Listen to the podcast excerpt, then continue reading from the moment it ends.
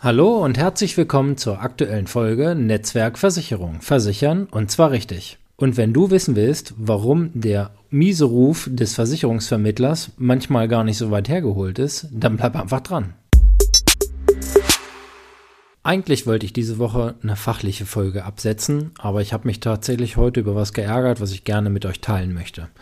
Die Sachlage. An der Stelle gehen liebe Grüße an Annika raus. Ich war bei Annika und wir haben festgestellt, dass dort vor mir ein Versicherungsvermittler war und der hat ihr einen Vorschlag gemacht, ihre bestehende Rentenversicherung zu kündigen und in einen anderen Vertrag umzuschichten. Soweit, so gut oder so schlecht. Der Vertrag, den sie abgeschlossen hatte, lief schon mehrere Jahre und ich habe ihr erstmal erklärt, dass die Kosten, die so ein Vertrag mit sich bringt, auf die ersten fünf Jahre verteilt werden. Dieser Vertrag war also schon aus den Kosten raus und da sollte man sich schon mal ganz genau überlegen, welche Verträge man dann kündigt und welche man bestehen lässt. Daher meine Empfehlung an dich, pass genau auf, wenn du alte Verträge hast, bevor du diese auflöst. Hier war jetzt die Empfehlung, den Vertrag zu kündigen, die daraus entstehende Ablaufleistung einfach in einen neuen Vertrag zu investieren. Also hier in dem Beispiel kamen ein paar tausend Euro bei raus und die kann man ja ganz prima als Einmalanlage in einen neuen Vertrag packen. Und als zweites nehmen wir einfach den laufenden Beitrag und investieren ihn ebenfalls dann noch in einen zweiten Vertrag. Heißt für den Vermittler zwei vermittelte Verträge, zweimal Provision, gegebenenfalls Boni über den Geschäftsplan und alles ist prima. Für die Kunden heißt das Ganze, der Vertrag, der schon aus den Kosten raus ist, wird platt gemacht und es gibt einfach dann zwei neue. Das kann in manchen Fällen vielleicht richtig sein.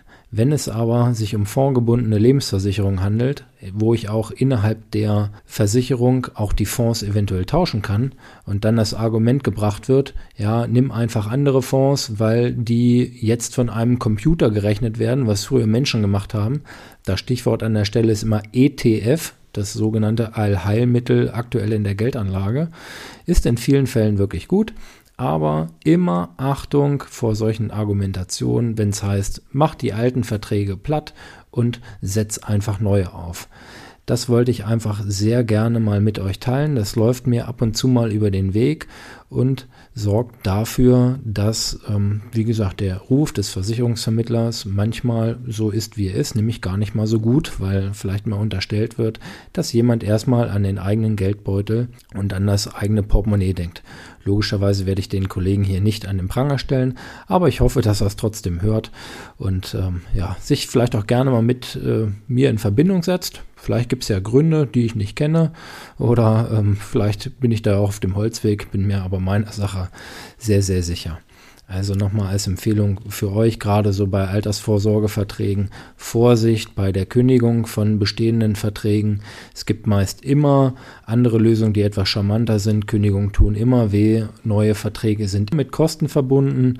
Ganz, ganz wichtig, das war hier auch nicht so wirklich Bestandteil des Gespräches. Also da muss man schon sehr, sehr transparent mit umgehen. Und da ist halt einfach der Punkt, sauber zu beraten, fair zu beraten und einfach so behandeln, als würde man es für sich selbst machen. Das bleibt also heute eine relativ kurze Folge, aber das wollte ich sehr, sehr gerne mal mit euch teilen. Beim Wechsel von Sachversicherung sieht sowas ja immer etwas anders aus. Da findet jetzt ja kein Kapitalaufbau statt. Das heißt, ob ich jetzt eine Autoversicherung oder eine Haftpflicht oder was auch immer dann wechsle, das kann ich machen. Da kann ich natürlich auch mal gucken, was ist jetzt irgendwie günstiger oder was ist vielleicht auch ein paar Euro teurer, hat dafür bessere Leistung. Aber bei Geldanlagen sagt man immer hin und her, macht Taschen leer. Ist so einer der Sprüche, den man immer so mitbekommt. Und das ist tatsächlich so, weil alles immer mit Kosten verbunden ist und sorgt letztendlich auch dafür, dass eine gewisse Verunsicherung dann herrscht, was nachher gut und was richtig ist. Was das Verkehrteste ist, ist sich mit dem Thema überhaupt nicht auseinanderzusetzen und zu sagen, naja, das lohnt sich wahrscheinlich irgendwie alles nicht, das stimmt einfach nicht. Ähm, es geht einfach darum, einen Partner zu finden, dem man vertraut und ähm, ja, dem man letztendlich ja auch sein Geld, seine Finanzen anvertrauen würde. Und da ist immer so meine Herangehensweise. Ich zeige dann ja mal ganz gerne mal, was habe ich gemacht. Und das ist auch das, was ich dann meinen Kunden oder auch dir dann empfehlen würde. Ja, das wollte ich einfach mal loswerden an dieser Stelle. Ich wünsche euch einen schönen Pfingstsonntag heute, einen schönen Feiertag auch noch morgen, eine ganz angenehme Woche. Bleibt gesund und fröhlich. Bis dahin, tschüss Tim. Ach so, eine Sache habe ich natürlich noch vergessen. Wenn ihr da auch eine Meinung zu habt, schreibt diese gerne in die Kommentare oder lasst mir generell gerne ein Gefällt mir da, folgt mir und ähm, tretet auch gerne bei Facebook der Gruppe Netzwerk Versicherung bei. Auch da will ich den Austausch immer weiter ein bisschen forcieren, so dass wir uns ja, einfach zu den verschiedenen Themen, die so Woche für Woche mal angesprochen werden, einfach mal unterhalten können und ja, das ganze Thema langweilige Versicherung, Kategorie notwendiges Übel, mal ein bisschen interessanter dargestellt wird und dann letztendlich sogar ein bisschen Spaß macht. Also, jetzt aber wirklich in diesem Sinn, tschüss Tim.